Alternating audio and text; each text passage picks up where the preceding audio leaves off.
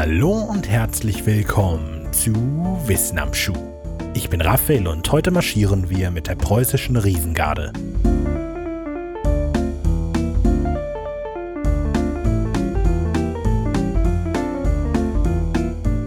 Wenn euch mal jemand nach den preußischen Monarchen fragt, dann ist, war das nicht Friedrich oder Wilhelm? Eine ziemlich gute Antwort.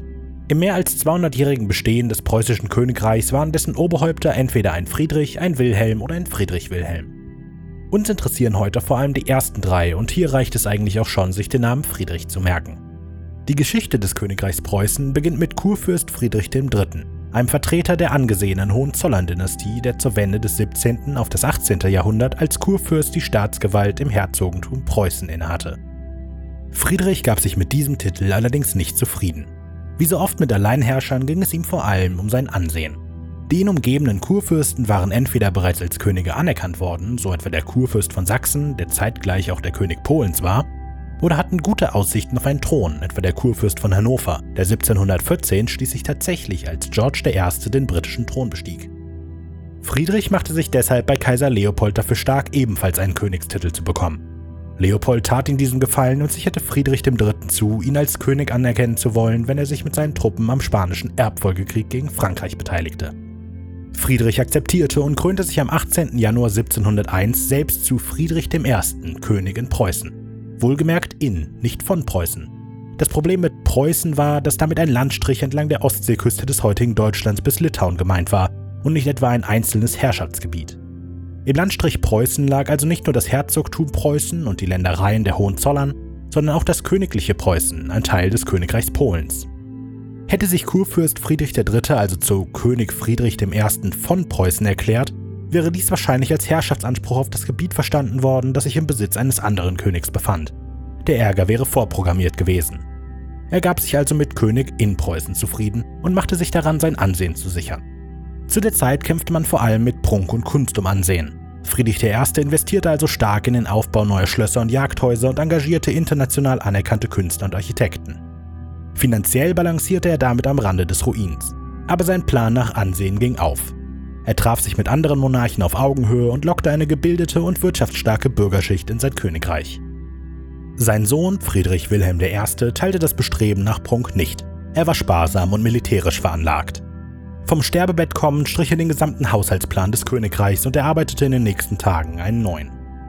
Von den 24 Schlössern, die noch eine Woche zuvor dem Könighaus gehörten, ließ er 18 verkaufen.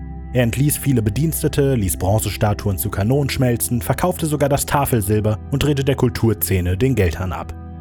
Sein neuer Haushaltsplan legte einen klaren Fokus auf das Militär. 73 Prozent der jährlichen Einnahmen flossen direkt in die preußische Streitmacht und nur noch 14 Prozent kamen dem königlichen Hofe und der Verwaltung zu. Friedrich Wilhelm I. führte eine Art Wehrpflicht ein, steckte viel Zeit und Geld in Ausbildung und Ausstattung der Soldaten und vergrößerte die Armee von etwa 30.000 aktiven Soldaten unter seinem Vater auf mehr als 80.000. Damit handelte er sich den Beinamen des Soldatenkönigs ein und Preußen den Ruf, ein Armeestaat zu sein. Ein viel zitierter Text des Militärschriftstellers Georg Heinrich von Behrenhorst über dieses neue Preußen lautet, die preußische Monarchie bleibt immer nicht ein Land, das eine Armee, sondern eine Armee, die ein Land hat, in welchem es gleichsam nur einquartiert steht. Auf die 2,5 Millionen Einwohner des Königreichs kamen 83.000 Soldaten, ein für die Zeit beachtlicher Anteil. Trotz alledem war der Soldatenkönig kein Kriegstreiber. In seiner gesamten Amtszeit, immerhin 27 Jahre, beteiligte er sich lediglich an einem einzigen Feldzug an der Seite von Dänemark und Sachsen gegen den schwedischen König Karl VII. Stattdessen nutzte er die Zeit, um die Verwaltung umzukrempeln. Er führte eine Grundsteuer ein und setzte eine neue Wirtschaftspolitik durch. Außerdem ließ er Menschen aus ganz Europa in sein Königreich ansiedeln. Am Ende seiner Herrschaft hatte er Preußen zu einem finanziell, wirtschaftlich und militärisch gefestigten Staat gemacht. Bei all seinen Erfolgen sticht rückblickend allerdings eher ein Kuriosum aus seiner Herrschaft hervor. Seine Obsession für das Militär ist bereits bekannt, seine Versessenheit auf große Soldaten bislang noch nicht.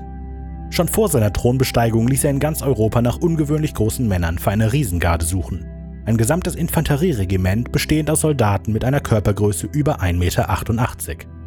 Der sonst so sparsame König verschleuderte Unsummen auf der Suche nach den größten Männern Europas. Manch einer sammelt Briefmarken, Friedrich Wilhelm sammelte große Soldaten. Das sprach sich natürlich schnell herum und wurde auch für diplomatische Zwecke genutzt. Entweder als Drohung, preußische Werber hinrichten zu lassen, wenn sie geschnappt wurden, oder als Möglichkeit, auf einem guten Fuß mit dem König zu starten. Könige aus ganz Europa schickten dem Soldatenkönig eine Handvoll besonders große Soldaten und sogar das legendäre Bernsteinzimmer tauschte Friedrich Wilhelm mit Peter dem Großen gegen große Soldaten. Anders als bei anderen Militäreinheiten war das einzige Einstiegskriterium in die langen Kerls eine entsprechende Größe. Sogar die Bezahlung, die ohnehin überdurchschnittlich hoch war, richtete sich einzig an der Körpergröße. Um das Regiment noch größer erscheinen zu lassen, gehörte zu ihrer Standardausrüstung ein 45 cm hoher Hut. Für seine Riesengarde gab der Soldatenkönig mehr als das Vierfache der ansonsten üblichen finanziellen Mittel eines Militärregiments aus. Die Soldaten bekamen teure Geschenke wie Häuser und Grundstücke, bekamen das beste Essen und eine ganze Menge Aufmerksamkeit. Der König kannte die Lebensläufe eines jeden Soldaten der langen Kerle und verbrachte seine freie Zeit nicht selten damit, die Soldaten aus der Erinnerung zu zeichnen. Irgendwo hier wird deutlich, dass Friedrich Wilhelm nicht einfach nur eine Vorliebe für große Soldaten hatte, er war besessen von ihnen. War er traurig, ließ er eine Gruppe von 200 bis 300 seiner Riesensoldaten vor ihm marschieren, komplett mit Musikern und dem Grenadiermaskottchen, einem großen Bären. Entsprechend konnte der König einfach nicht genug große Soldaten haben. Wer sich also nicht freiwillig anschloss, wurde kurzerhand entführt. Einmal versuchte er sogar einen österreichischen Diplomaten zu kidnappen. Um dauerhaft für Nachschub zu sorgen, versuchte er sich neue Riesen zu züchten. Dafür veranlasste er seine größten Männer dazu, mit den größten Frauen des Landes Kinder zu zeugen. Noch eine Schippe wahnsinniger war sein Versuch, seine Soldaten wortwörtlich in die Länge zu ziehen, um sie größer zu machen. Er schnallte seine Männer auf einer Streckbank fest, in der Hoffnung, noch den ein oder anderen Zentimeter aus ihnen herauszukitzeln. Er sagte einmal, das schönste Mädchen oder die schönste Frau auf der Welt wären mir relativ egal, aber große Soldaten, die sind meine Schwäche. Friedrich Wilhelms Sohn, Friedrich II., ich sagte ja, Friedrich oder Wilhelm wäre eine gute Antwort, sah die Dinge schließlich etwas anders als sein Vater. Als er 1740 nach dem Tod seines Vaters den Thron übernahm, entschied er sich, das gut trainierte und ausgestattete Militär auch zum Einsatz zu bringen. Während der Soldatenkönig militärischen Konfrontationen aus dem Weg ging, entschied sich sein Sohn, später als Friedrich der Große bekannt, zum genauen Gegenteil. Unter ihm vergrößerte sich das preußische Hoheitsgebiet enorm. So war er der erste preußische König, der sich König von Preußen nennen konnte. Er hatte es nämlich komplett erobert. Unter seiner Herrschaft war für die Riesengarde als eine überteuerte Fenstergarnitur natürlich kein Platz. Er verteilte die Soldaten auf andere Einheiten und schickte sie in den aktiven Kampf. Erst 1806 wurde das Regiment allerdings offiziell aufgelöst. Heute existiert mit dem Potsdamer Riesengarde Lange Kerls e.V. ein Verein, der die Geschichte dieser ungewöhnlichen Einheit einmal im Monat mit originalgetreuen Uniformen und über 1,88 großen Mitgliedern wieder aufleben lässt.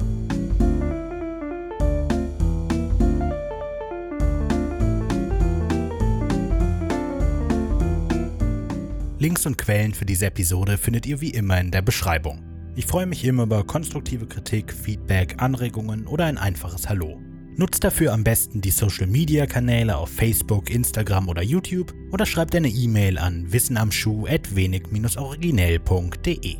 Neben Wissen am Schuh erscheinen unter dem wenig originell Banner auch der englische Songwriting-Podcast Sonic Rodent und das Hörspiel Creature Feature über Kreaturen und Wesen aus Folklore, Mythologie und Urban Legends. Mehr Informationen zu all diesen Projekten findet ihr auf wenig-originell.de. Danke fürs Zuhören und bis nächste Woche.